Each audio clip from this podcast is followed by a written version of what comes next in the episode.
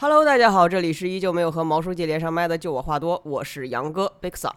这期呢，我和马培培、向黎黎两位资深内容从业者一起从内容制作与运营的视角来聊一聊《爱、死亡和机器人》这部成人向动画短片集。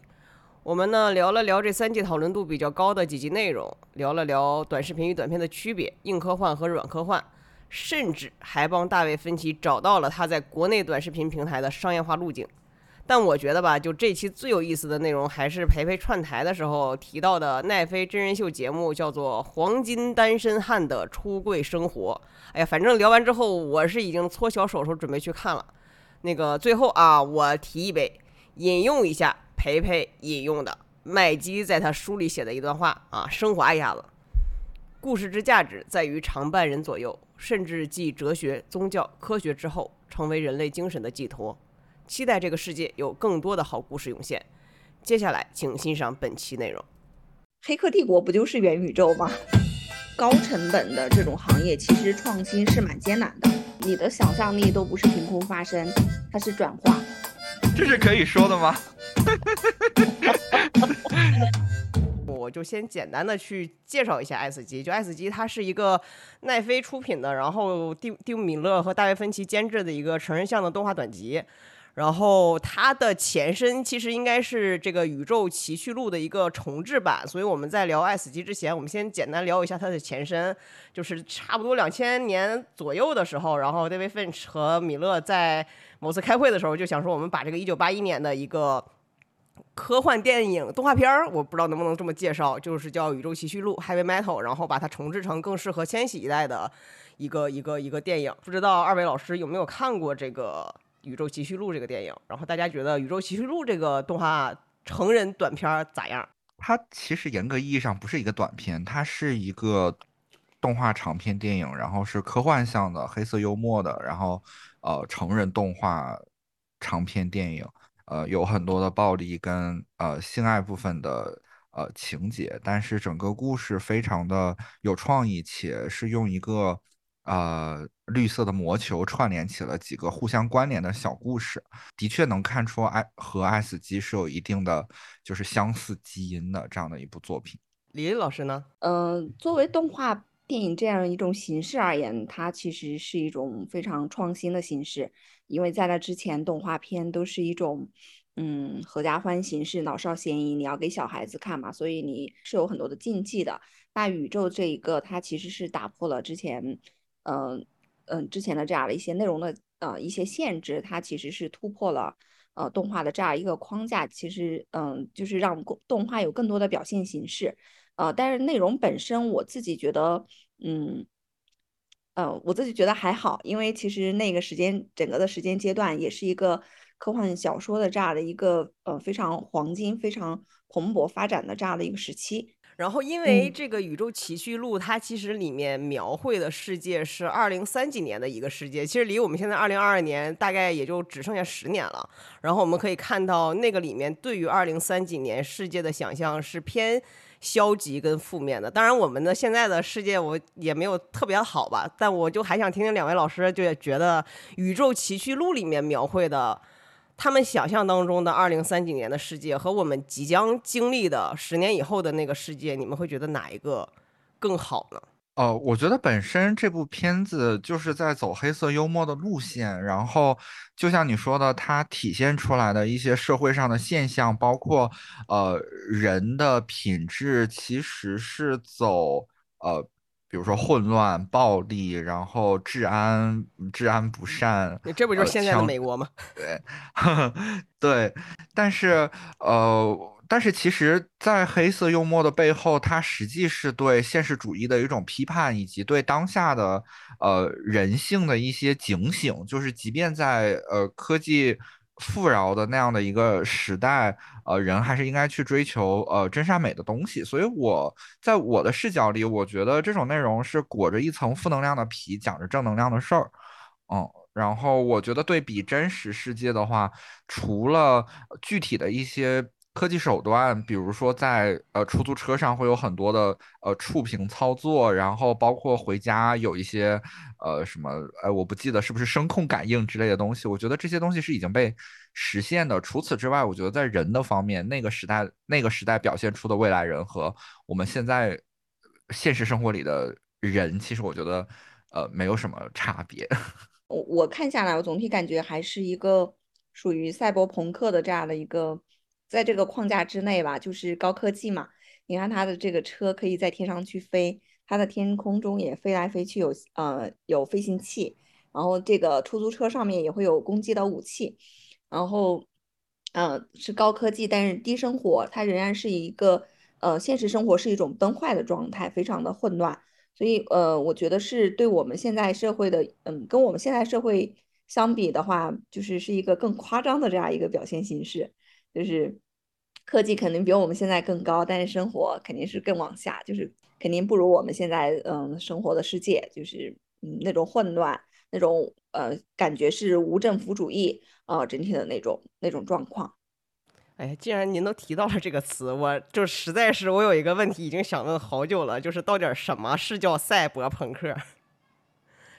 就我不确定这个是不是不是一个可解释的，就几句话可以解释清楚的概念啊！就我实在是不知道啥叫赛博朋克，但最近这个词，最近几年这个词都好火。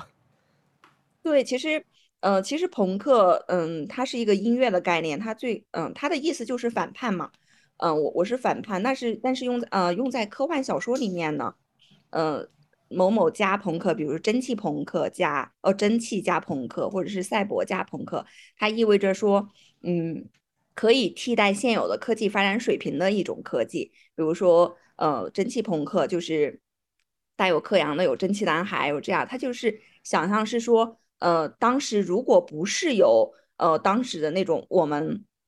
那种科技水平，而是由蒸汽它作为第呃它作为一个科科技的生产力的话，那世界会是什么样子的？那比如带有嗯带有克洋的那个蒸汽男孩里面表现的场景就是。就是不停的有蒸汽嘛，你蒸汽是火车的原动力，所以你这个火车在跑，上面不停的在喷蒸汽，嗯，是这样的一种场景。飞机也是，飞行器也是蒸汽型的。那赛博也是，就是赛博，那就是将来社会它是一种，嗯，科学技术，然后网络，嗯，哦，我靠，科技水平非常清楚，我 get 到。哎，那是不是就以后就可能会什么元宇宙朋克、比特币朋克，就是大概就是区块链朋克，就是。就是，嗯，我自己觉得说，嗯，元宇宙其实是没有超越，呃，赛博朋克的这样一个看，呃，框架。我之前在跟别人聊的时候，嗯，呃，他们说，嗯，我们想要去做一部本元宇宙的作品，但其实我想来想去说，《黑客帝国》不就是元宇宙吗？我们先留个 to do，，我觉得我们找时间可以聊一下《黑客帝国》，然后聊完它的一个就是《爱死机》大概的一个前世今生，我们来聊一聊这个剧集本身啊。就是首先让大卫芬奇很爽的一点，就是《爱死机》的每一集它的时长都是不固定的，就短到七分钟，长到十五分钟。然后，所以它虽然是叫所谓成人动画短片，但其实对于这个短是没有一个明确的时长定义的。大卫芬奇在某一次采访里面，他还讲说，我就是一一个内容，它就应应该是多长，就就是多长。之前也是聊的时候，好像听听培培讲过，说这个时长的这个想法，似乎只能在流媒体平平台实现，它不是一个我们想象当中就是很好落地跟实现的这样的一个项目，是吧，培培？就像这种剧集类内容的单集时长规格，往往和播放平台，呃的属性以及。嗯，排片这件事情是紧密相关的。像在传统的传统媒体，比如电视或或甚至广播这样子的媒体上，由于每一个节目都不是独立的，它需要联系上下的排播，所以它的这个时间规格一定是固定的。在视频网站，就是通过网络播放剧集的这样子的一个呃科技能力。到达之后呢，其实很多的剧集它相对固定的这个呃单集时长规格是受呃生产力和生产效率决定的。就是同样是一个团队，然后这个团队呃这个团队工作，比如说三个月的时间，然后它能产生多少集，那集数越多，自然能 VIP 付费的 就越多，所以它和成本和收益预估。都是紧密相关的，是一个非常严谨的数学公式，能得出单集是多长。我觉得大卫从内容转向运营了以后，嘴里有好多 P 科啊，要生产工具生产效率说人话。就是 对，然后但是我我觉得我我我觉得大卫芬奇觉得很爽的点是因为，呃，《爱死机》这种动画短片、动画短片集这种呃内容聚合形式本身就很先锋。它先锋的点就在于每一集的制作团队都是完全独立的，每一集的内容它虽然能被囊括在一个大主题下，但事实上，呃，不管是从剧情还是画风还是。就是比如说编剧或者是呃人物角色都是毫不相关的，所以的的确确给到了创作者很大的空间，就是每一集的制作团队很大的空间，他们想把这一集故事讲多长就可以讲多长，挑选一个最合适的时长去演绎他们的故事，所以我觉得是这样子的一个概念。哎，那其实我听下来，它并不是一个内容上的创新，只是一个形式上的。听起来特别像众筹或者是众包逻辑，那为啥至少在我的记忆里面，国内的这些网网络媒体、流媒体平台或者是内容平台，似乎是没有像爱死机这样的一个，首先什么每一集的时长都是不固定的，其次好像也没有说我一下子找来十几二十个工作室或者是导演咔咔给你怼怼一堆这种剧集，是有啥政策的原因，还是有什么历史原因吗？问了一道超纲的题，其实中国有。就是，但是中国的这种尝试是服务一些电影节。我清楚的记得，我清楚的记得，微博就做过这样一个企划，叫做“最美表演”。嗯，然后他就是找了不同的导演加演员，然后去复刻当年就是的一些所谓的最美时刻，然后用短片的形式给真人短片的形式给展展现出来。然后每一集的时长是不固定的，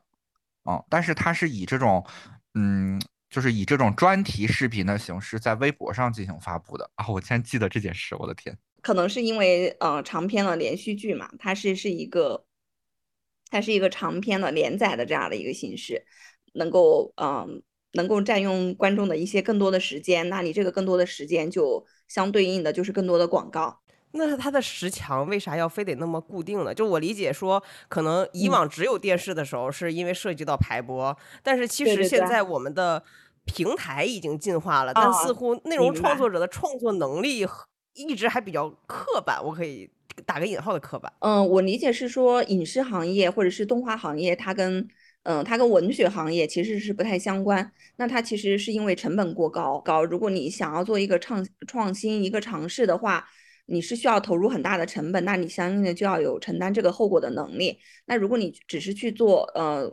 创作者自由去创作一本小说或者是一个剧本，它是可以这样去做的。但事实上，如果你没有呃很大的成本或者是成功的先例在前面去支撑，其实你是很难走到呃去制作生产的这一步的。因为你比如说他做一部短呃一部长剧的话，那可能一个团队一个多人的团队可能要付出。呃，两到三年的这样的一个努力，那你不可能是说，那我出上来就扑街嘛，对吧？所以，嗯，所以在这种高成本的这种行业，其实创新是蛮艰难的。所以这也是呃，爱斯基被追捧，然后被说成是先锋探索，嗯，这样的一个意义。正是因为呃，奈飞做了这样一件事情，嗯，他们这种事情，而且获得了极大的成功，就一定会有人愿意愿意去模仿啊。所以你觉得分歧的这种模式是可？因为它听起来，我觉得它反而比现在的流就是作业流程更加的工业化。它从剧本的筛选，然后到什么创作，它分工更细，细到每一集有不同的人提供剧本，不同的人是编剧、是导演等等。就是这个是呃可被复制、可被工业化，就是门槛相对来讲比较低的一种创，就是利好于广大创作者群众的一种创新，是吗？我觉得它整体的形式而言，就是你这种嗯单元剧，然后嗯相对来说是短剧，你不是像以前要四十多分钟，嗯，我觉得这样一个形式是值得的去模仿的。但是，嗯，爱死机它成功的原因，我觉得嗯，它其实也蛮依赖于天才的导演、天才的团队，就比如说呃做。吉吉巴罗证人是同一个团队嘛？同同样一个西班牙的导演，那其实也是非常依赖于这些天才的创作的。而且，嗯，爱斯基很多的作品，它都是吸取的世界上最好的科幻作家的短篇作品去进行改编的。哦我听下来就是国内做预算，怕是播不下来。是它好像是二十万美元一分钟，还是三十万美元一分钟啊？那我觉得可能得等我们国内互联网人度过完这个冬天，下一个夏天的时候，我们再来尝试一下。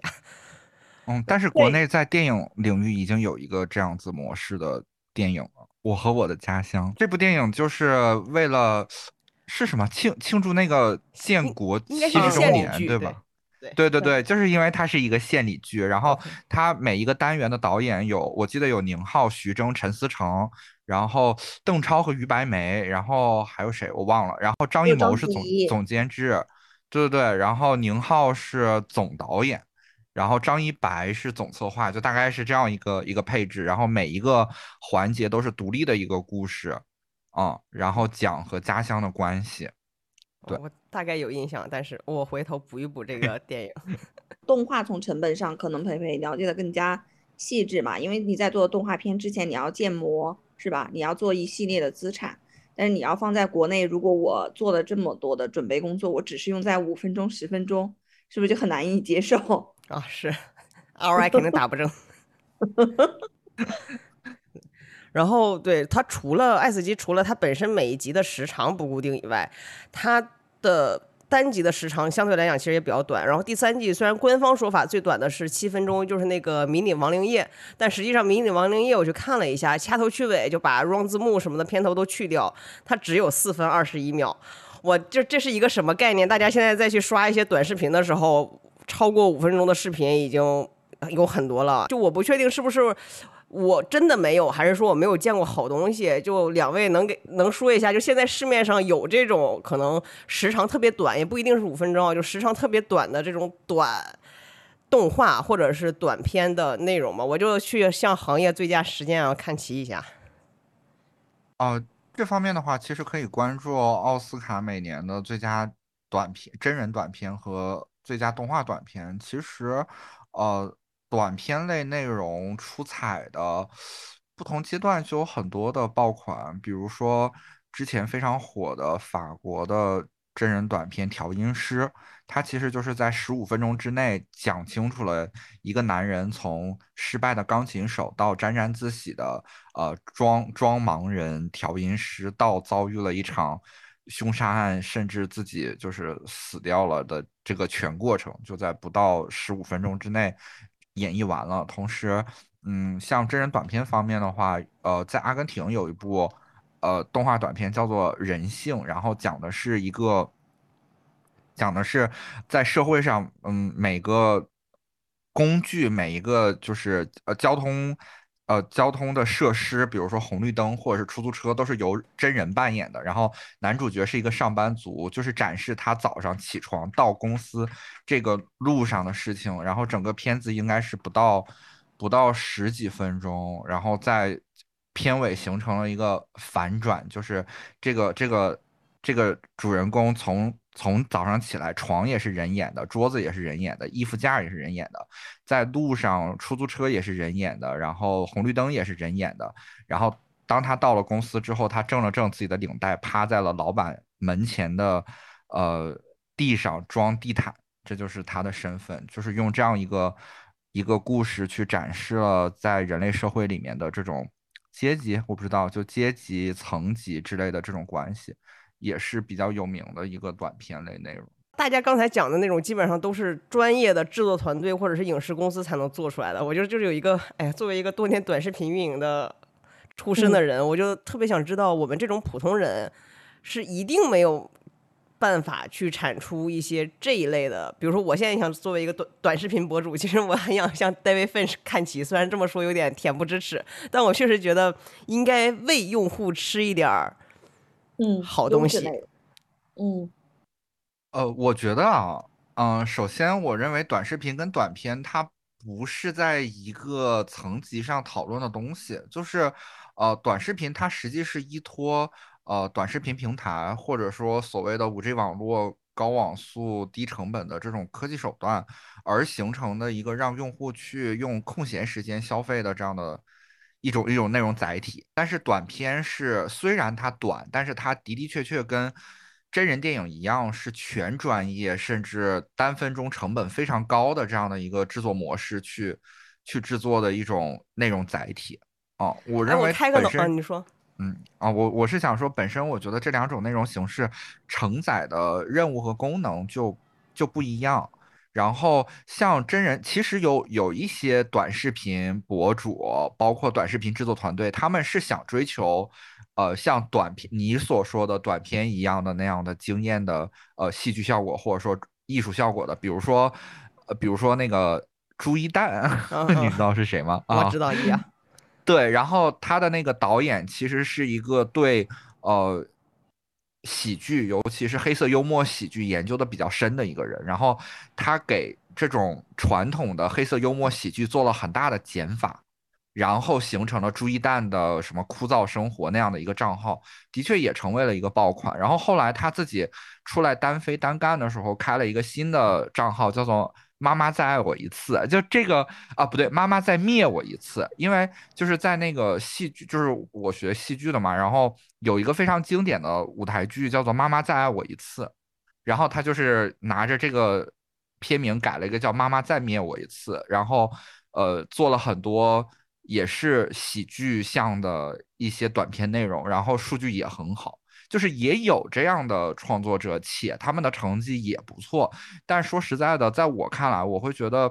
如果短视频都是这样子的创作者生态的话，那这个行业就有点太重了。嗯，就是没必要，就是可以，但没必要。OK，对我就是想知道他是否可以，因为我现在还没有看到可以这一步。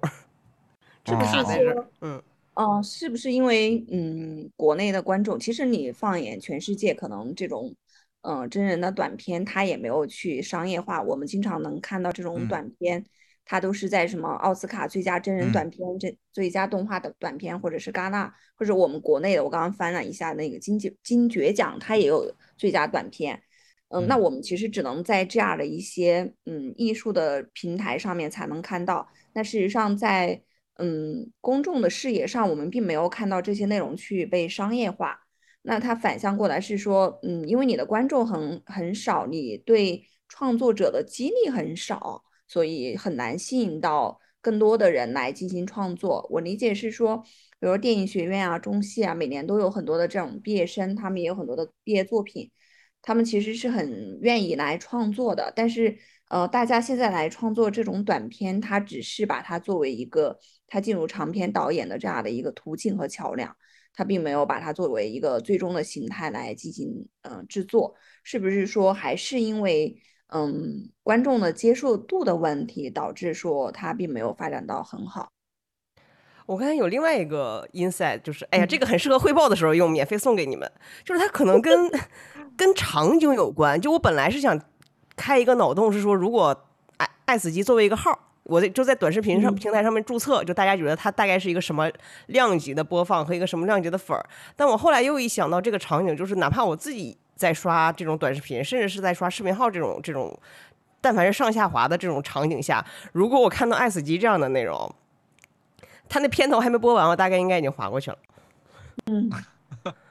但是它如果是在一些长视频平台上有一个 banner 位，我大概率是会点进去的，所以我不太确定。呃，用户肯定是一个很重要的原因，就它的受众无论怎么样都是一小部分。另外，可能是播放场景的原因，就可能我刷短视频就是为了为了 kill time，你给我放一个，我靠，那片头就是十几秒的玩意儿，我就不符合用户的消费习惯。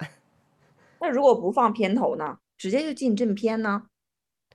哦，有很多我可能就会去看了，因为它的画面真的很好看，就是它会立刻通过它的画，我觉得它，我觉得如果不放片头，它的很多的。呃，很多剧集跟一些变装或者是玩运镜的，对我来讲是一样的吸引力。嗯嗯嗯，对，因为就如果你们有，因为我还比较是短视频平台的重度用户，他的那个短视频平台上面有几个号是做那种混剪的，它的素材来源是啥？我亲娘就是那个谁，哎呀，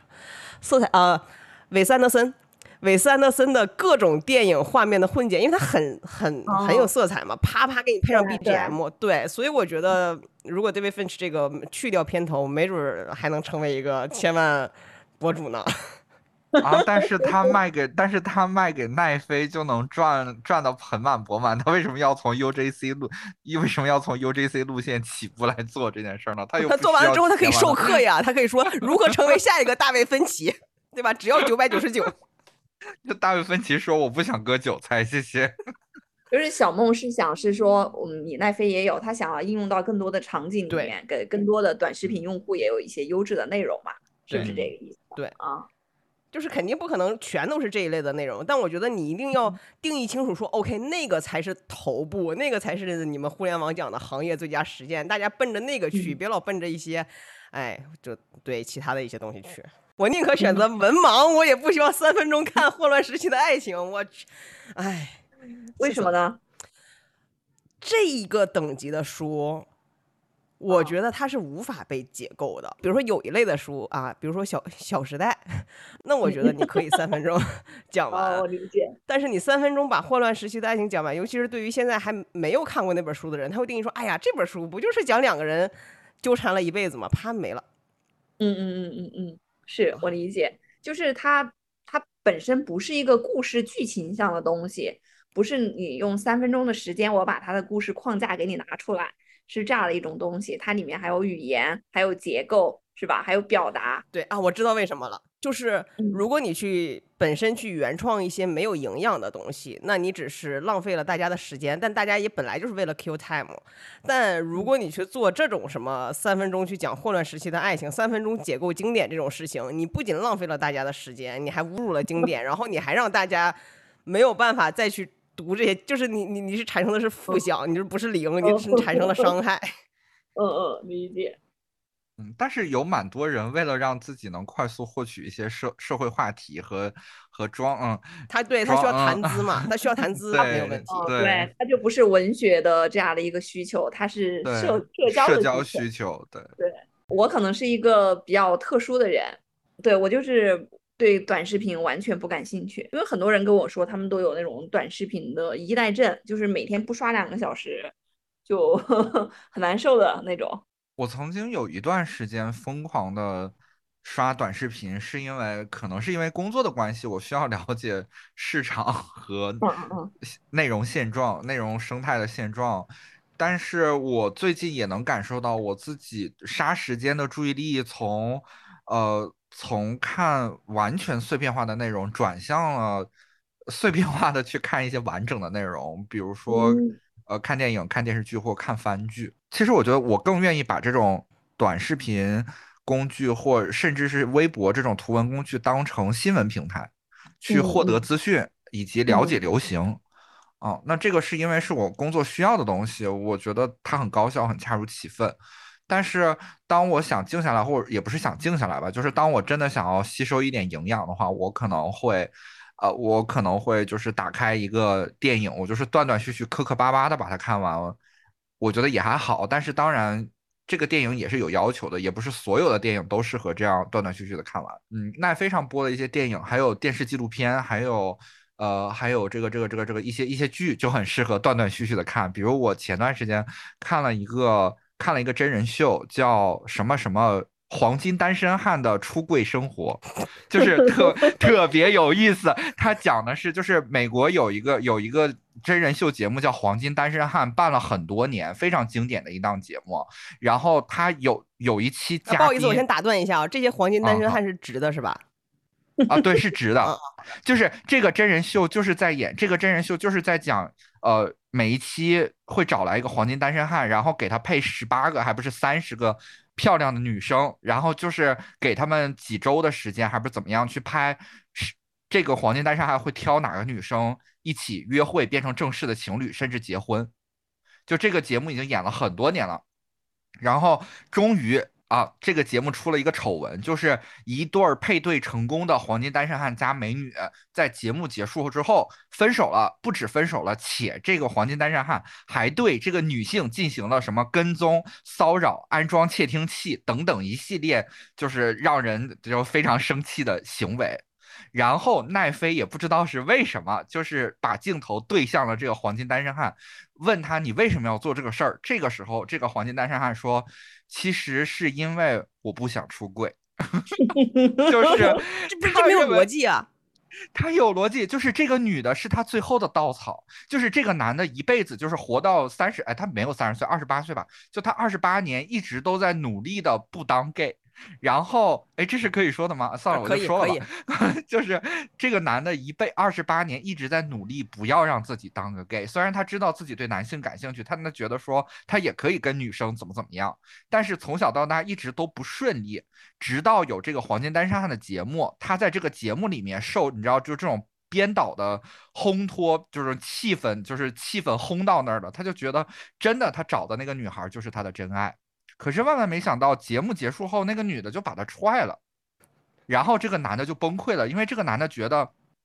如果经历了这些，他找到的女生都不能跟他成家过一辈子的话，他他必须要面对自己喜欢男性的这个问题了，所以他做了很多极端的行为，想让那个女的再给自己一个机会跟自己的复合。这不就是幺八幺八黄金眼加非诚勿扰？哎，对对对，但事。实上，对，但事实上，这个男的是是希望抓住这个机会让自己不要当 gay 啊，所以这个奈飞就对，就我觉得奈飞真的很有趣，然后奈飞就把镜头对准了这个男的，就拍了一个真人片，叫《黄金单身汉的出柜生活》，就是展现。就是展现这个，对对，就是就是一个纪录片，相当于都不是真人秀，是个纪录片，就是记录这个男的从。梳理清楚，冷静下来说，我为什么要做这件事儿？那我就一步一步的出柜，然后大概一共八集，每一集他是对一个人出柜，然后包括到最后在电视上出柜啊，就大概这样一个，就内容做的很好，很有趣。就是我觉得这种东西，我我我现在就会花一些碎片化的时间去一点点看这种东西。对，好的，如果有哪一个长视频平台想要拍一个国内版，就是马培培可以当这个男主。这关我什么事啊？气氛既然都已经烘托到这儿了，我就哎，正好我们就 Q 一下我的下一个问题，因为我下一个问题就是想聊一下跟《爱死机》差不多前后脚上映的一个电影，叫做《瞬息全宇宙》。就我的提纲里面还特意标了一个子标题，就是《爱死机》vs《瞬息全宇宙》，我觉得就是短片和碎片的一个一个一个关系。我不知道你们两个有没有去看这个《瞬息全宇宙》啊？就是我看《瞬息全宇宙》的全过程，这个片子长达一百三十九分钟，我就感觉我在刷一个又一个的短视频，就是它是一个又一个灵感的迸发。我当时就觉得它特别适合剪成一个一个的 cut，然后在短视频上做一个账号或者是做一个合集。我不确定是。这个导演的执行力没有能够把他的策划很好的落地，还是他真的是为了讨好现在的短视频时代的用户，而把他的这个片子搞成了这么一个短视频感特别强，但是整体的文本叙事特别弱的一个东西。然后我一一直想把它提出来，哎，我不知道是一种什么样的心情，但我觉得他实在是被太多人。拍手称赞了，我真是不懂它好在哪儿，所以想要拿出来跟两位老师讨论一下。就是你们再去看《瞬息全宇宙》的时候，你们首先你们觉得它是一个好好好片儿嘛？其次，你们有没有那种像我一样在刷短视频的感觉？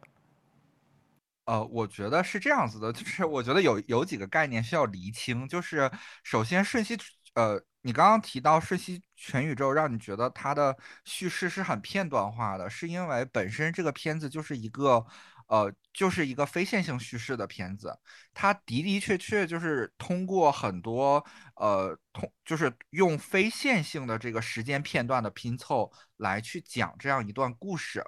然后你说每一段好像都在看一个迸发的灵感，但是整体的叙事整体性很差。是，嗯，这个点我理解是因为，呃，导演在追求每一个片段的时候，他都遵循了一些类似五分钟一个亮点，八分钟一个什么情高潮点这样子的一个规律，然后去始终去拉用户的注意力。我觉得这件事情最好这样子来看，因为，呃，怎么说呢，就是。《瞬息全宇宙》这个片子大家很喜欢，是因为它的确在这个在这部片子里面展现出来了，呃，一些很有趣的创意或者说类比，然后它本身讲故事的这种风格其实是，呃，偏向于，其实是偏向于描述型的这样的一种讲法。它有一些很有趣的视觉奇观，就是很有趣的画面，包括他说那个女孩觉得世界很空洞，世界意义是一个什么甜甜圈。哦，就这种东西，这种东西就是像这个这个导演，他本身之之前也拍了那个《瑞士军刀男》嘛，然后他本身在我的眼睛里面就是一个怪才或者说一个奇才，就是他有很多鬼点子。然后作为一个导演，我认为他的工作就是把自己的这些鬼鬼点子，呃，更有趣的展现出来，同时呃能够连成一个故事。嗯，所以呃，我觉得非线性叙事其实。并不少见，比如说像蒂姆·波顿，比如说像呃昆汀·塔伦蒂诺，还有呃克里斯托夫·诺兰，这些大导演都很喜欢用非线性叙事，但是他们不追求每一个片段都需要有一个爆点，需要有一个嗯吸引观众、抓住吸引观众的一个一个视觉画面。我觉得这个应该是传统的一种叙事形式，加上现在呃。怎么说？网络化、快餐化的这个内容消费习惯共同形成的这样的一个导演行为。因为我我为什么会在这一趴，无论是时长还是说聊顺序全宇宙会聊这么久，我会觉得我很拥抱短视频这个生态和，就是因为短视频它下沉了以后，我非常相信中国民民间是有很多很牛叉的艺术创作者的。就是前一阵不还有一个走上 T 台了吗？啊，那个陆陆仙人，对。就是我我我会觉得大家只是没有看到好东西，足够多的好东西。如果大家看到了足够多的，嗯，可被模仿的五分钟的爱死鸡类的内容，我觉得短视频平台上会出现一一堆又一堆可以满足无论是下沉用户还是高调秀用户的一些内容。我就很期待有这一天，但是我现在不知道卡在哪里了，也也也许卡在了我这里，那也说不准。反正就是，嗯，你的想象力都不是凭空发生，它是转化。所以，如果是想要创作好的短视频、优质的短视频，一定要，嗯，看的更多，看全世界最优质的作品，然后变成变成自己的作品。但我真的觉得，你期待短视频平台的内容生态变得像。爱死机这种就奈飞这种付费付费长篇网站的这种内容质量，我觉得也有点太严苛了吧？不不不严苛，不，这是这是一个美好的期待。我不是说它整体的 feed 流都长这样，但我觉得数量上就是绝就是绝对数量上应该是要多很多很多很多的。有没有可能是说，像爱死机这样的东西，它只能出呃生长在奈飞这样的平台？嗯，其他的平台里的用户基础再大，你也长不出这样的东西。嗯嗯，哎呀妈呀，那希望奈飞的股价再回去一点，不然奈飞 万一也扑街了，证明这条路走不通。对，因为今年今年有一天就是要奈飞的股价不是大跌吗？我一个好朋友就说，非常的痛心疾首。我说这是嗯资本的游戏嘛，对不对？我说你为什么这么痛心疾首呢？他说跌了多少钱啊？这是能。拍多少好剧啊？还是涨回去？啊 对呀，我的天呐，万一奈飞有一天也向上下滑发展了，那真的就 所以一定要是嗯，包括我自己，我都呃非常的建议和支持大家去支持正版作品。只有我们呃去支持正版作品，才有更好的作品产生。是的，大家多去买会员，好吧？对对对对，才会有更好的作品。说吧，这一集的爸爸是谁？这一集的广告位空缺，哪位爸爸想来的话，我可以挂你们会员的链接。六幺八马上就到了，我播客有十八个粉丝呢。OK，对，然后呃，再说回爱死机的这个名字，因为就是爱死机，它其实是它的类型不包，就是我感觉这个名字就是一个大而全的名字。它首先它的类型就包括了什么科幻、奇幻、恐怖、喜剧在内的各种。市面上你能见到的类型，然后它的名字叫做《爱死亡和机器人》嘛，然后说每一集的主题就是围绕着这三个概念去去讲述，但我就有一点疑问啊，我不确定是我过于的文盲还是怎么着，就是这仨词儿背背后是有什么制作人的深刻的洞察吗？因为就感觉啥玩意儿你都能放到这个这么大的主题里面，就我是不是叫昨天、今天和明天也可以？呃，因为我长期从事内容生产嘛，做文学策划这个岗位，那我其实觉得，呃，这三个这三个词语，它其实给创作者一个最大的自由，给他一个呃创作发挥的空间。我只要基于爱情，嗯嗯，爱死亡和机器人这三个主题，我就能进行创作嘛。那同时呢，我也可以把这三个进行叠加，嗯，创作出不同的呃主题和内容和内容呃样式，嗯，获得最大的一个可想象的一个空间吧。嗯，我觉得从整个呃怎么说内容深意的角度，其实这个名字也非常的好。就是呃我在网上看到过一篇评论啊，爱死机的影评，他提出了一个概念叫做超人类主义。我觉得非常的恰如其分，就是其实爱、死亡和机器人分别代表的都是人类某一个维度上的终点，就是人存在在这个人类存在在这个世界上追求的最美好的终点可能就是爱，然后在时间维度上的终点就是死亡，然后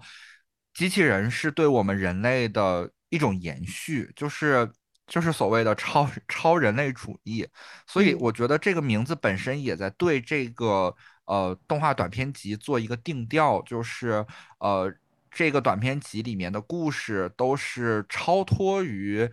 人类处于当下的这种境界本身，然后去发挥想象力，然后去发挥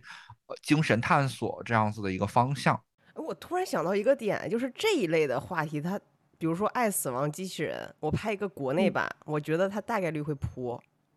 嗯，为啥国内用户对这一类的概念，尤其是科幻，好像似乎没有那么的买单和接受？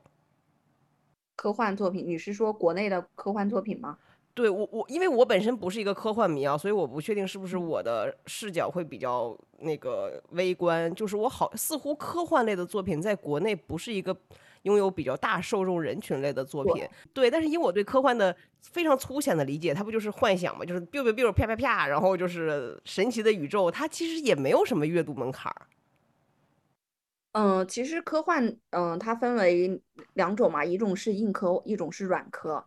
呃，硬科幻的话呢，它其实对作者的要求也非常的高，对读者的要求也是有一定的门槛的，就是。呃，我们目前国内能写硬科幻的作者其实比较少的，但基本上所有写硬科幻的这些作家都是非常高的学历，然后呃名校出身，比方我知道的北大呀、清华呀，嗯，都很多这样的，还有好多是博士。他其实写作门槛非常的高，那阅读的当然也是有门槛的。你说的是科幻软科幻，当然它嗯。你也可以把来自的星星的你归成软科幻嘛，是不是？哎，那我想问一下，啥叫软科幻？穿越这叫软科幻是吗？科幻它里面的这些逻辑，它总是要自圆其说的吧？你无论是用物理，还是用化学，或者是用什么样的一些科学科学理论去解读，你总是要自圆其说。但是软科幻的话呢，它可能它不太注重在这些逻辑上面，它注重的是写情感，它在写呃人与机器人的情感或者是什么。所以他对这种逻辑的部分，他不是很不是很重视。哎，那三体是属于硬的还是软的？硬科，硬科啊啊！怪不得那个三体在讲到什么破壁人儿，就什么什么面壁者怎么样，就巴拉巴拉干三体那一一堆物理的那一趴那那一趴，我就是我就没听懂。对，是 是，就是他的第一部，嗯，三体的第一部基本上就是在讲设定。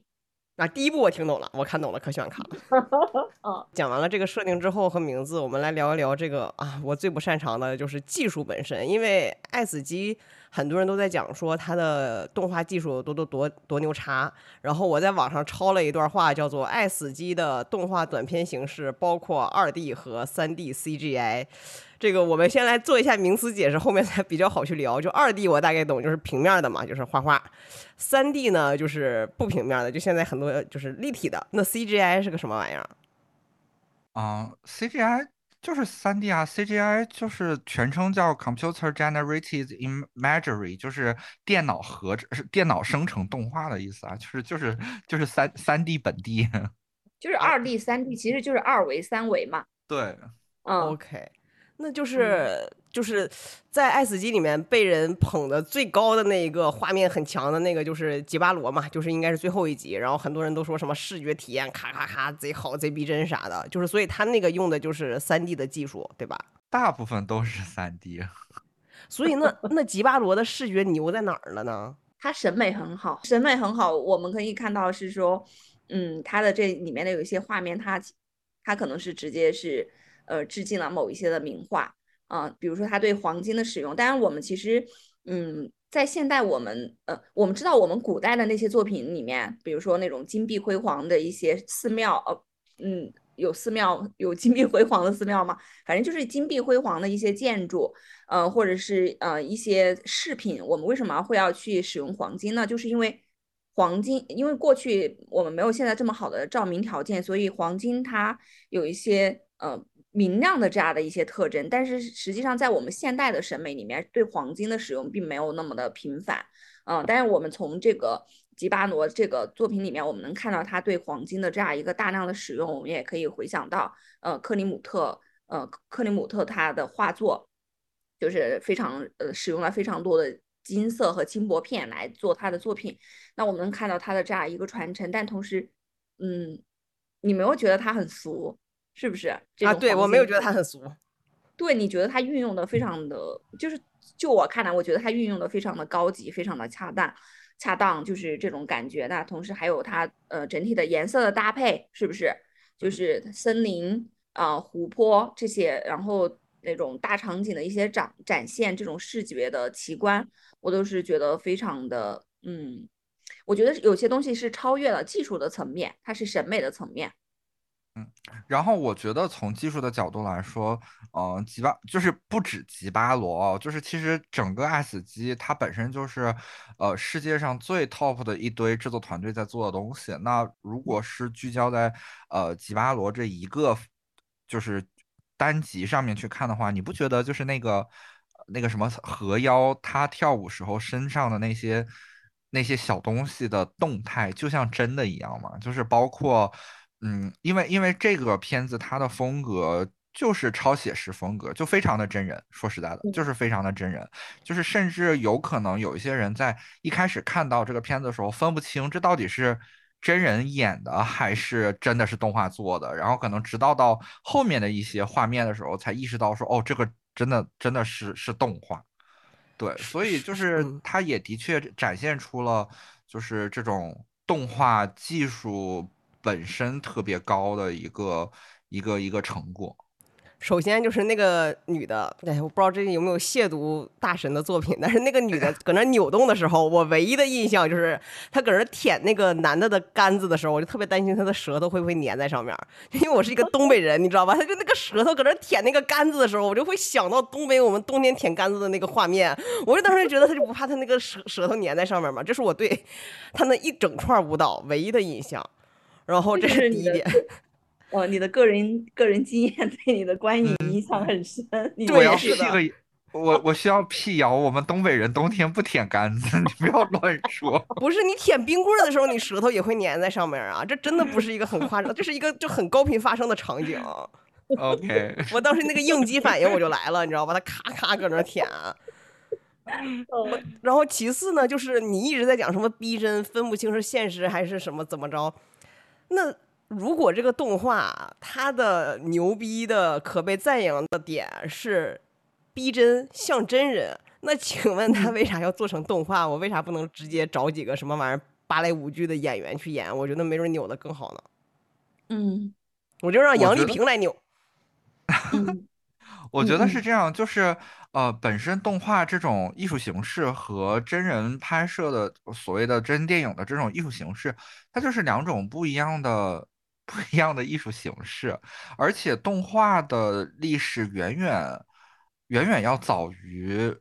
真人电影的历史。嗯，就这是其一，其二是你说的动画越来越像真人这件事儿，其实在动画本身的这个学术环境里也有不同的就是学派声音。有一个学派我忘记了具体的名字，他们就是在主张说动画不应该无限靠近现实，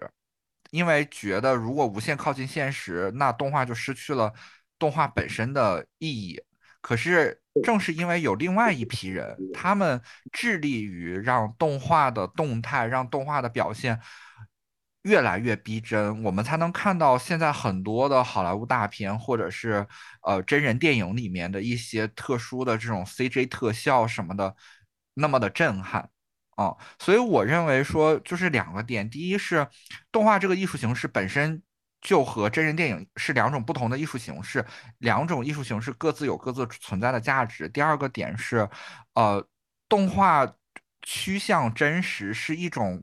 发展方向，它当然也有另外的一种发展方向，但发展方向是并行的，就是没必要觉得说像真实就不如不像真实的发展方向。我觉得，我觉得这个是是是这个问题的点。嗯，我觉得可能，嗯，应该从两个方面来说嘛。就是第一，为什么要做，呃，做动画而不是做真人？那我们也应该看到动画的一些优点，动画的优势。嗯，首先，相当于那种大成本的，呃，聚合了很多明星的这样的电影来看，它的成本是相对比较低的。第二呢，那，呃，比较可控。哎，我我不好意思，我打断一下。所以动画做动画是要比。请人演便宜的是吗？是啊，如果你要涉及到那种大明星，你有涉及到高片酬的时候，是不是？OK，对对对，嗯，对。第二的话，那你可能是你不需要有这么多的演员，那你是不是就相对比较可控？尤其是像在我们现在的这样的一个呃环境之下。那第三呢，就是嗯，动画里面它镜头的实现非常的自由。你不像说在真人，嗯，真人拍摄的时候，你肯定是要，呃，受限于环境啊、拍摄的这样的一些难度的。那你在动画里面，你就完全可以打破这样的一个，这样的一个框架，你完全去做到，呃，一个你想要怎样去表现什么样的场景都可以去发生，无论是在，呃，是火星、木星是吧？嗯，还是说正在一个人正在从悬崖上面，呃，坠向那个河流这种。所有的部分你都可以去，你都可以去，嗯，去表现。那最后还有就是你的表现的，嗯，表演的接受度很高，是不是？我们看到动画里面有一些很很夸张的一些表，呃，一些表演，所以这些都是可以，呃，可以接受的。这就是，呃，动画的一个优势。那刚刚说，嗯，为什么说我们现在的一个动画为什么要去追求真实？那是因为说，嗯，你动画你想要去。我们的动画基本上都是创造了一个异想世界，肯定是跟我们的现在的世界是一个不一样的世界，所以它充满了各种各样的奇思妙想，或者是在现实生活中里面没有的动物啊，或者是一些飞行器啊这些类似的东西。但是我们又让让读者呃要让观众觉得我是可以接呃是能接近的，我是能够感知的，我是能带入进去的，所以就一定要在一些细节上做一些。呃，非常逼真的一些表现，好让观众能够去接受这个呃，他原创的这样一个新的世界，一个新的概念，新的场景。对，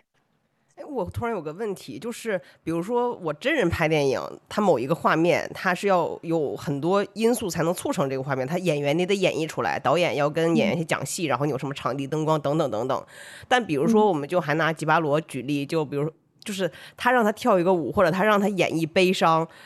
就是一个动画电影的完成度，它核心是取决于啥呢？就导演说这一块我要一个悲伤的画面，或者我要一个优美的舞蹈，那核心是技术嘛？就技术去实现它是吗？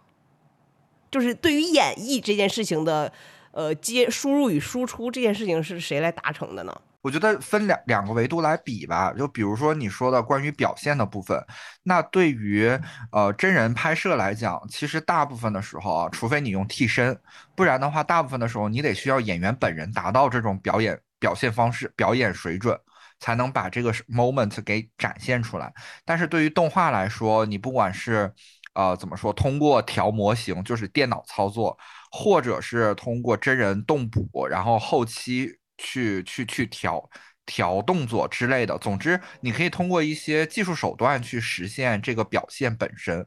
但是同时呢，嗯，大家对于大家对于动画的期待是表现要夸张于真人的，所以呃，所以就是即便动画可以通过后期去调，但呃追最后达成的那个效果，其实往往是要比真人的演绎要更更高一层，或者说更丰富的。哦，所以我我不太确定，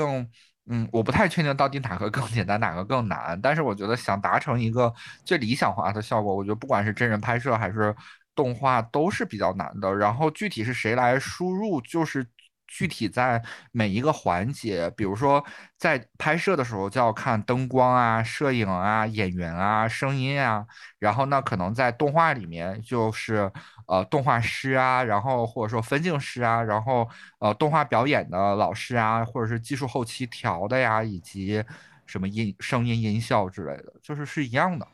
很多真人电影其实百分之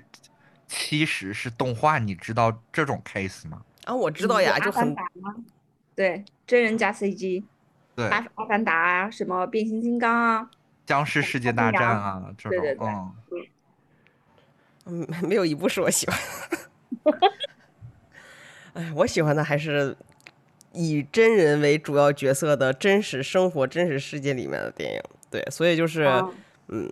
因为就很很很要聊这个点，是因为我就在想，就是动画电影和真人电影核心区别是啥？包括刚才再去问说，最终的这个画面的呈现，关键的角色是谁？就我在看《吉巴罗》和《坏旅行》的时候，我的一个很强的一个感觉，尤其是在看《坏旅行》的时候，就是我就在想说，如果这个是真人来演，他是不是可以呈现的更好？就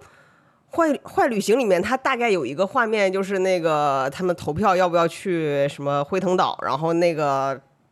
呃大副拿着这个投票出来，然后他就准备要宣布，就说我要干掉那些那个要去辉腾岛的人。他对面的那个船的栏杆上面就坐着个人，然后他他就特别的心虚，因为他他投了辉腾岛，然后那个人开枪的一刹那，他还闭了下眼睛，就整体。那个人那个怂人的表现就是极其的怂，由于有点 过于的露骨。我当时的第一反应是说：哇，这这要是凯文史派西，哎呀，凯文史派西凉了，被迷吐了。还有谁啊？就是那个那个 Tim Rose，这要是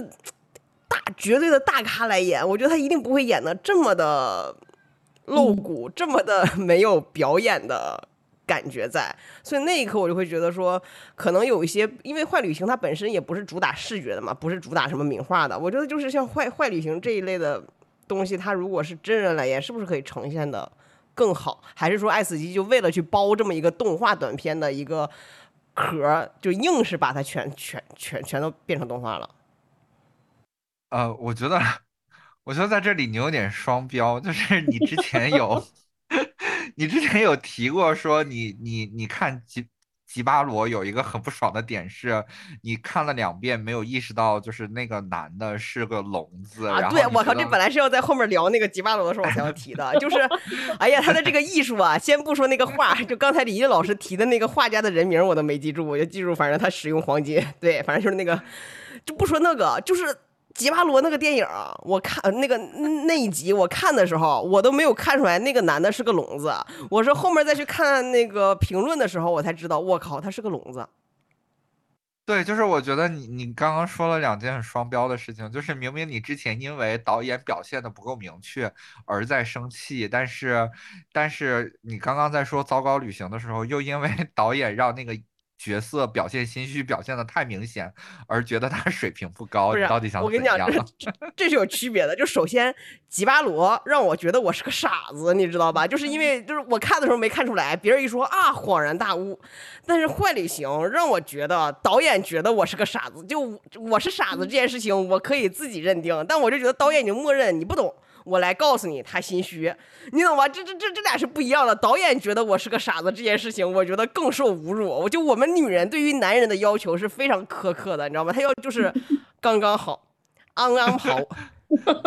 就是你这个，嗯，我觉得他这个换旅行，它里面就是他是因为时长的所限嘛，所以这个人物他没有去对他进行铺垫，没有讲他的过往是什么，他现在是什么样的，他的恐惧是什么，所以。呃，因为没有这个铺垫，所以他要做一个直接的表达。我觉得这是一个层面，还有一个层面就是，这个人是很明显的，也还有不明显的人，是不是？嗯，对。他后面也形成了反转，你以为就只是这一个人选了不去吗？是不是？嗯，他是很明显的表达，但事实上后面他还有好几个好几个反转呢。其实就是有跟他不同的人，就是有不同的人有不同的反应，这个是最明显的。嗯。就当时，其实在场所有的人都选的是，对，呃，对啊，去投，对啊，不去嘛。然后所以说，可是你只在这些人里面看到那一个人表现的特别明显，那不就说明其他人表现的不明显吗？因为我觉嗯得其他人都没啥表现，你知道吧？就是他们整体的，尤其是一些动作行为，就哎呀一下就是幅度有点过大，让我你这很烦。对我就一直期待我说 David Finch 就大卫芬奇能不能把它拍成一部电影，但是好像这个故事吧，拍成一部九九十分钟的电影，又有一点单薄。嗯嗯，对，就既然都已经聊到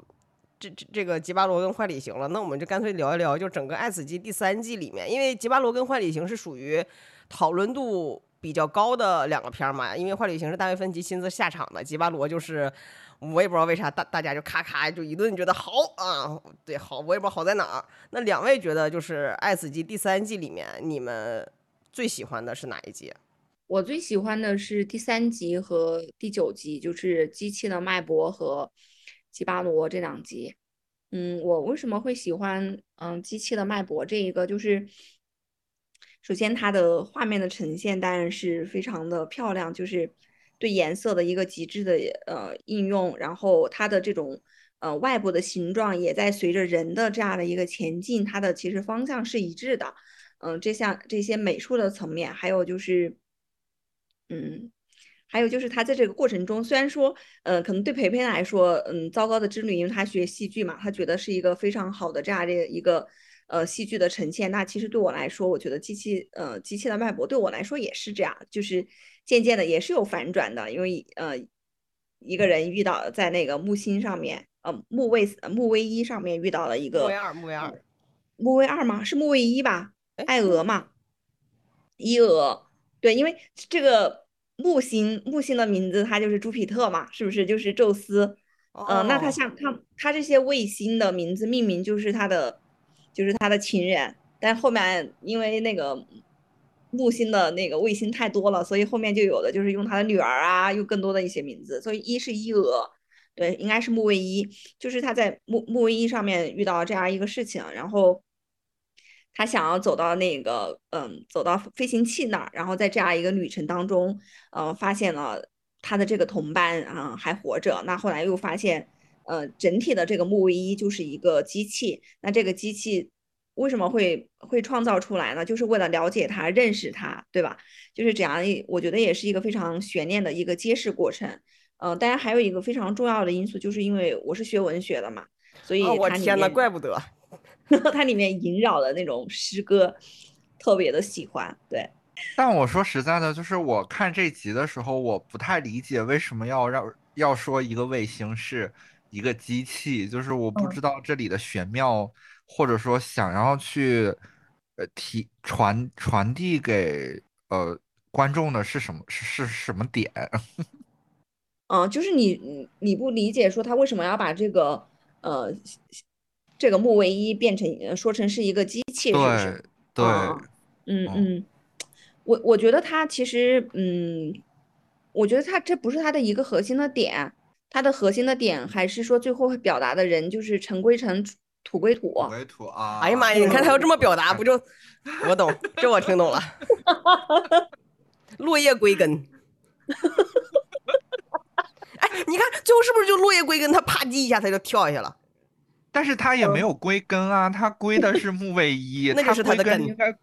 他应该归到地球。这虽然中间那一坨诗我们都没听懂，但前面李毅老师不是说了吗？这个木卫一，我总记得是木卫二，反正这个木这个木卫，它就是它的存在，就是为了了解这个女宇航员，最后他俩就落叶归根了嘛，就互相融融合了。嗯，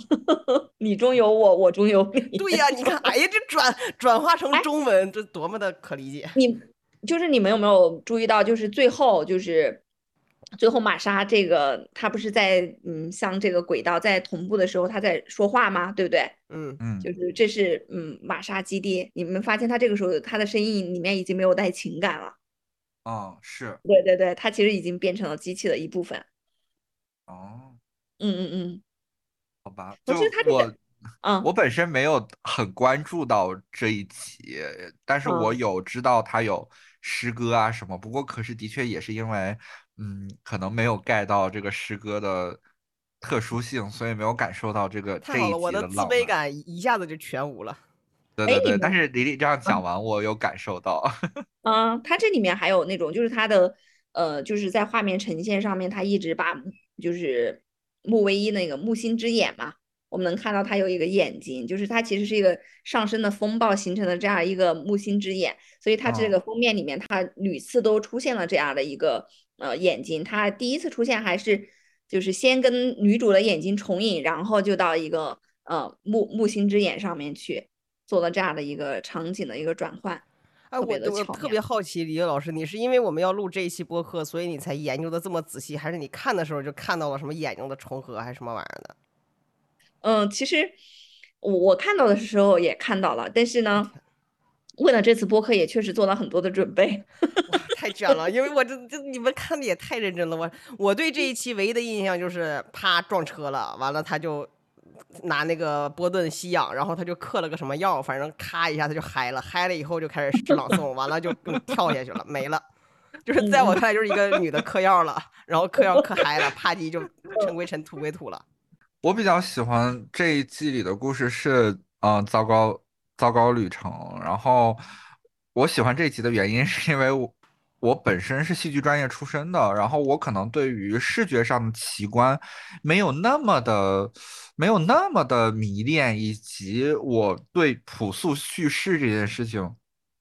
会有一点执着，然后我觉得所有的这些短片里面，只有《糟糕旅行》，它真的是一个，就是说白了，就是一个好莱坞大片的结构，就是呃开篇，然后就是起承转合，呃展现的人物的转变，包括最后结局的反转，以及导演整个在整个片子里面去运用光影来反馈呃这个主角的心态变化等等，就是它就是一个缩小版的呃。就是正儿八经的好莱坞电影，所以我我很喜欢这个故事。我就是它的每一个节奏点都打到了我心里，就是刚好就是太古达人刚好打到古典的那种爽感，就 perfect 这样子。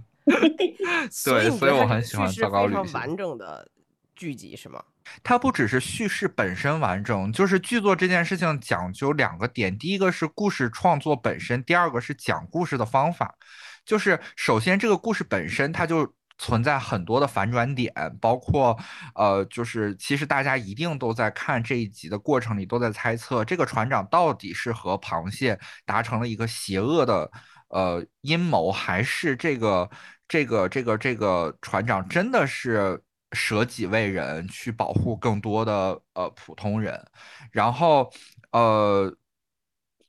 然后另外就是在讲故事方面。导演从光影的运用，包括呃人的就是人物转化和各个场景的戏剧的设置，就它的节奏就刚刚好，所以就是让就是它是唯一一个叙事完故事本身起承转合完整且诸多反转诸多铺垫，然后在讲的过程里也把这些呃反转和铺垫都做好了节奏的这样的一集。哎，所以你觉得坏旅行？呃，那个大副他是个好人还是坏人？就是因为他已经嗯嗯，这个我也想问，嗯。我觉得他一他一定是好人呢，就跟黎黎一样，我也是为了这期节目，就是多看了几遍。然后，其实你第一次看的时候，整个故事看下来，可能的确还会有一些疑虑，说，呃，到底就是是不是如这个角色本人所说，他是在拯救大家，是一个个人英雄主义的故事。当你在看第二遍的时候，你可以通过导演的一些调度。就是通过导演对光影的运用、色彩运用去感受。比如说，其实大家可以再看一遍的时候，会发现，当这个船长是内心真实感受的时候，整个画面的色调都会是暖色调；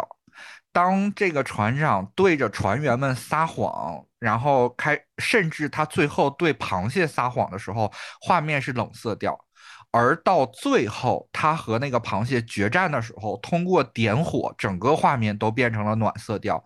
而且，当这个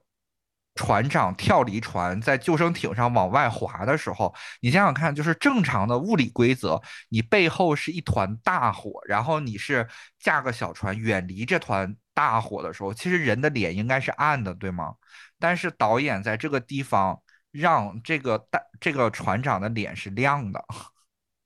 而且是暖色调的。所以嗯其实从这些光影的使用上，你能感受到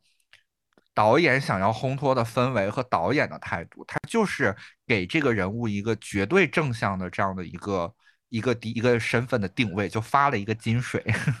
嗯，我倒是觉得说，嗯，就是我我虽然没有说特别的喜欢，嗯，糟糕的旅行，但是我觉得它比，嗯，比可能是比那种纯爽的那种好莱坞片要高一级的原因是，它在其其实里面，我觉得他他的人物是遇到道德困境的。其实我觉得，呃，像呃像在历史上法庭的辩论里面，其实都有这种这样的案例产生。它其实就相当于是说，一个扳手，我是我为了救救一火车的人，我愿不愿意去牺牲两个人嘛？它其实是嗯有这样的一些道德的伦理的困境存在的，所以我是觉得，嗯、它是有一个多多义性多义性在的，它就是困境嘛。其实我也可以，我第一我是觉得他是一个智勇双全，但也可以觉得他心狠手辣是一个坏人。但是从另一个角度也能理解说他，嗯，像培培这样理解他是一个好人，我是觉得他是有呃多重的一个解释空间的，都能站得住脚。我只能说，哎呀，你说一个戏剧一个文学，我只能说，作为一个会计专业毕业的人，我会觉得，哎，我真的是从会计的视角看，我会觉得，首先这个结果看起来可能是在收益上面相对来讲比较高的，但它一定不是收益最大化。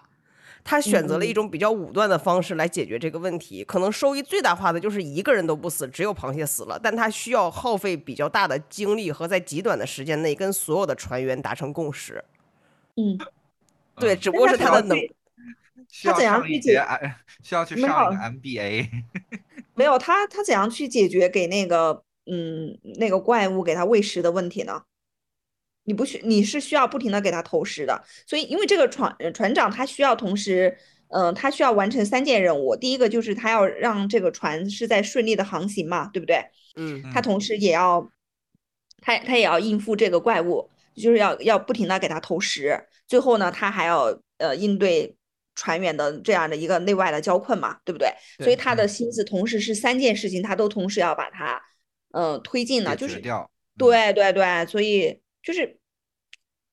是可以说我一个人都不死，但是那这个怪物，他可能就把所有的人都给吃掉了，是不是？嗯，对，因为我当时看的时候无，法解决。嗯，我当时嗯看的时候有另外一个思路，就是因为这个船长其实是这呃这个大副其实是最一开始要被丢进去喂那个螃蟹的，只不过他跟螃蟹我不怎么就达成一致了。我会觉得有嗯没有可能有一种情况是，如果他不这么做，很有可能被投进去的前面几个就是他。就我不太确定他他更多的是为了自保，还是为了救那个辉腾岛上的人。但如果鹏鹏培培培从光影的角度上来讲，anyway，就是最后导演给了他这么一个金水，那我只能就跟着警长走，跟着预言家走，那我还能咋整？嗯。是，那李李老师除了除了那个就是嗯念诗的那一集之外，你还有哪集是个人比较喜欢的吗？哦，就是吉巴罗，我我个人非常喜欢，就是呃，除了他的视视视觉的特效以外，就是我跟培培可能不一样，他不是非他对这种画面他不是非常的在意嘛，那其实我是很。嗯，我是很想看到是说一个嗯，从文字变成画面，它会是一个什么样的感觉？当然，这个吉巴诺它是一个原创的剧剧本啊，嗯，还有第二本第二个我喜欢它的原因就是，嗯，它的多义性，就是你可以从各种方面来对它进行解读。呃，我我们看到网上有很多人在争，嗯、在争论是说它其实象征着呃西班牙的殖民者对，呃对拉美地区的这样的一个侵略嘛。嗯，甚至在每一个人身上都能找到对应，里面有主教，然后有骑士，对吧？然后还有吉巴诺这样的一个族群，嗯，这这也是一种解释方式。还有一种就是不适当的人在不适当的地点，他们呃遇到以后他们会发生什么？就是我觉得不同的人都能找到自己的嗯这样的一个解释的空间，这也是我非常喜欢的点。嗯，妈呀，我我我解释的点是说，爱情就是由一个又一个的误会组成的。那他妈那个女的跟我一样，那个女的一定也不知道她是个聋子。哎，我们先共识一下，就实际上是不是这个女的也不知道她是个聋子？女的不知道，就是你这个女的她其实是是有一点天真的，就是对呀，你看，哎呦，因为我就代入了，我也很天真。我靠，我这虽然今年三十二岁了，我老公就他妈谈过七个月的恋爱，所以我 我代入的就是这个爱情啊，都是盲目的误会。我靠，就是你看这个女的就跟我一样傻白甜，她也没有看出来那个人是个聋子，还以为那个人对她有多么的 special。对对，她以为她很特殊，对吧？嗯，哎，对对对。啊，但是但是怎么会看不出他是聋子呢？就是这个什么那个女的呀，那个女的对吧？那个女的舞跳那么好，咔咔还能舔棍子，她也没看出来呀，我也没看出来呀，不能证明我蠢，只能证明我俩一样的单纯。但 但是好像一开场的时候，导演就就是用通过声音跟画面展现了，就是这个男的耳朵是有问题的。啊，我啊，这个我可以给你在那个女的的视角上解释一下，就是当爱情来临的时候，他会让你的所有的感觉器官都没有了，你的心里只有他。对，是就 是站在那个女的的视角，她是看不见，但你是站在电视眼前在看啊。我就带入了那个 女的，哎，我一下就把自己拔高了，就是你们都是在那我。我进入了，我进入了这个角色。你们都是在以一个旁观者的观众的视角来去看，我一下就觉得自己哎不错，拔高了。实际上就是这方面的观影经验比较少，我现在在强词夺理。其实这个同一个导演，他的第一季的作品我也特别喜欢，就是《证人》嘛。嗯，对，《证人》是很。很不错的一部，那证人顺便一个一个故事也给解读一下。我我大概看懂了，不是不是是这样，我大概看懂了，又没有完全的看懂。它就是一个转变角色的恐怖游游轮是吗？那个就是罗拉快跑啊。嗯，就是是一个无限循环的故事。对，它就是一个无限循环罗拉快跑恐怖游轮，就是来给大家上那个什么最值得观看的九部高智商烧脑电影。不是，但是他他角色转变了呀，就一开始是那个男的杀女的，后来又是那个女的杀男的。对，它就是一个故事玩法啊，这种故事玩法就叫无限流，呃，也不叫无限，就是也算无限流吧，就是它就是一种故事玩法，就是已经有很多片子都是这么拍的，比如恐怖游轮，比如罗拉快跑，这种故事全都是开端，今年的开端，对啊，开端，对，也是这样的，嗯，夹带私货真的是。可以允许。逐渐，逐渐，这集的爸爸是谁？大家已经猜到了。真的是因为，但是那那个证人证证人，李李老师喜欢也是因为画面吗？嗯，对对对，非常。证人里面也有一段跳舞，我也是有点没太 get 到。没有觉得他那种嗯画面的风格非常的特殊，颜色的使用是吧？哦，对，就是所有的这一类的艺术表达，包括念诗，包括跳舞和舔杆子，在我看来，它就是特殊，就是我没有办法。就在我看来，你应该，那你应该最喜欢的是不是就是《糟糕之旅》？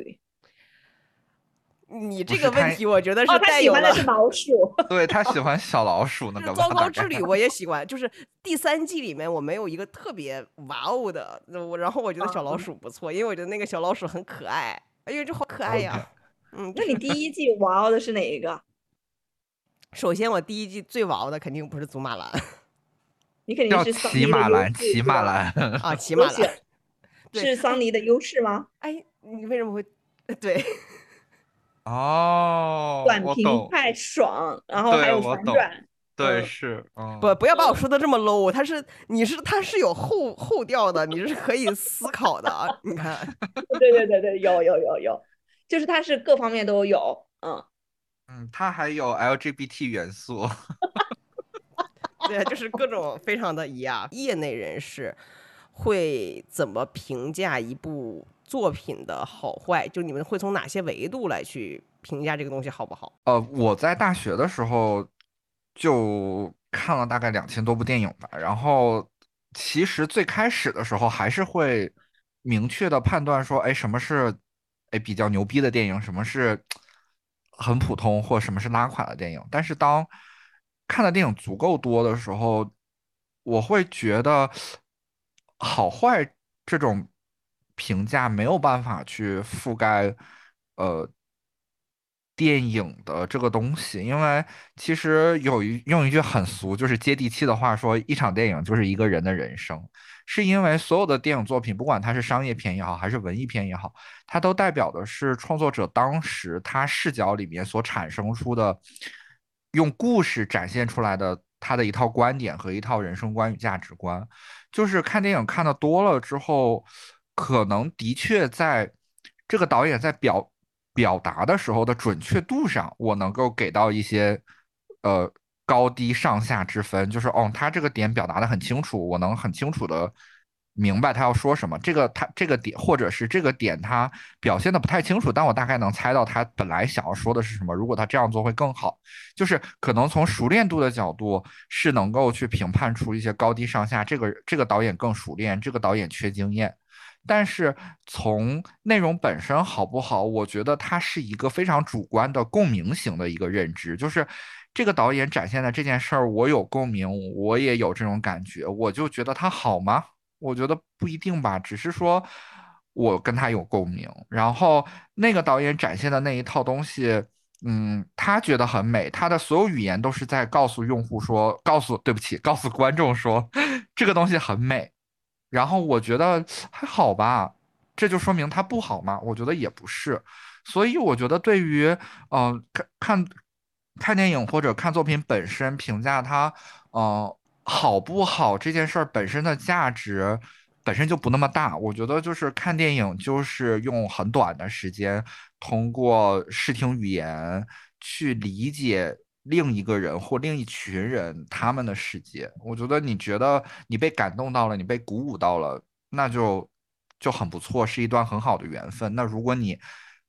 无感或者是没有怎么样，那就谢谢他们陪伴你这段时间，那就再也不要想起就好了。就是为什么会有这样的一期播客？是我在去做为我的公众号去做一些 research 的时候，我看到了一段大概的一个原文，就讲的就是说，呃，其实最最最初就两两千年左右的时候，分析就有这个想法，但因为各种各样的原因，大家都觉得这个东西实在是太前卫了，没有人会买单，所以他就一直在搁置，直到奈飞出来，奈飞接盘说，那你跟我合作，然后分歧就选择跟奈飞合作，然后奈飞又是一家。很数据导向的公司，理论上来讲，他们做这样的一个项目的话，他们会去先拉一下历史数据，这二位肯定都懂，然后看一下数据表现，然后我们应该怎么去弄。但是这样的一个项目，爱死机这样的一个项目，前无古人，它是没有历史数据可以去弄的。然后奈飞当时就说说，我们也没弄过这玩意儿，然后呢，我们也不懂，但我们觉得这玩意儿就 sounds interesting，听起来也挺有趣，就是。Here's money, go forth and do something great。哎呦，我当时就想，这他妈牛逼，这这个就是喊话，真的。国内各大平台，虽然你们现在也很穷，对吧？首先，我希望你们活下来。然后，其次，我真的很期待能看到国内的一些内容平台可以有这样的包容，这是第一。其次，有这样的信任。第三，真的是。尊重创作者，然后尊重专业，然后能够支持一些像，因为大卫芬奇已经很牛叉了。我当时的反感慨是一，就是大卫芬奇这么牛叉的人，他要等这么多年才能够让《爱死机》这样的一个项目落地。第二是，奈飞是真有种，大家都去买奈飞的股票，好吧，把他的股票冲起来，就是。我我我不确定里面有没有 PR 宣传的成分，但我看到这句话依旧很激动。我觉得奈飞是尊重专业的，然后他们愿意去试错，然后即使第二季都已经铺成那个鸟样了，他们还让第三季出现了，但是只有九集，我不确定他们是不是有点怂。对，但还是嗯，依旧非常激动，然后期待国内可以看到像《爱死机》这样突破想象，然后非常前卫、非常创新的内容。对，那这就是我的安定结束语，我没有了。二位老师还有没有什么？获奖感言想要表示的，对，因为你刚刚提到奈飞嘛，就是，呃，因为我说我没有不喜欢的，就是因为，嗯，我没有花钱看，我是免费看到的，所以我觉得很想花钱看，但是就 可惜花钱。对对对对，很想花钱，对，就是我我一定是因为我自己是做正版内容的嘛，所以，嗯，我觉得我也严格要求自己去 去买正版，但确实是。因为条件所限，没有去看正版，所以我非常的遗憾。嗯，所以没有不喜欢的，就是因为这个原因。我觉得是这样，就是最后就在节目的最后为你带来就是罗伯特麦基，就是好莱坞编剧，编剧教父的一句话，就是故事是人类存呃存在在这个世界的四种方式之一，其他的三种分别是哲学、科学和宗教。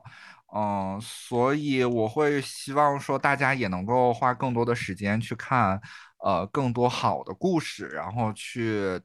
感受不同的人生，增加自己生命的宽度吧。然后多多支持好内容，我觉得就是这样。嗯，好的，多多支持好的内容，正版好内容。对，多多支持正版好内容，大家一定要买会员，买买会，员，真的不真的不是因为什么爸爸不爸爸，真的没有很贵，你吃个螺蛳粉都不止那个钱了。对对对。嗯。好，那就这样啊。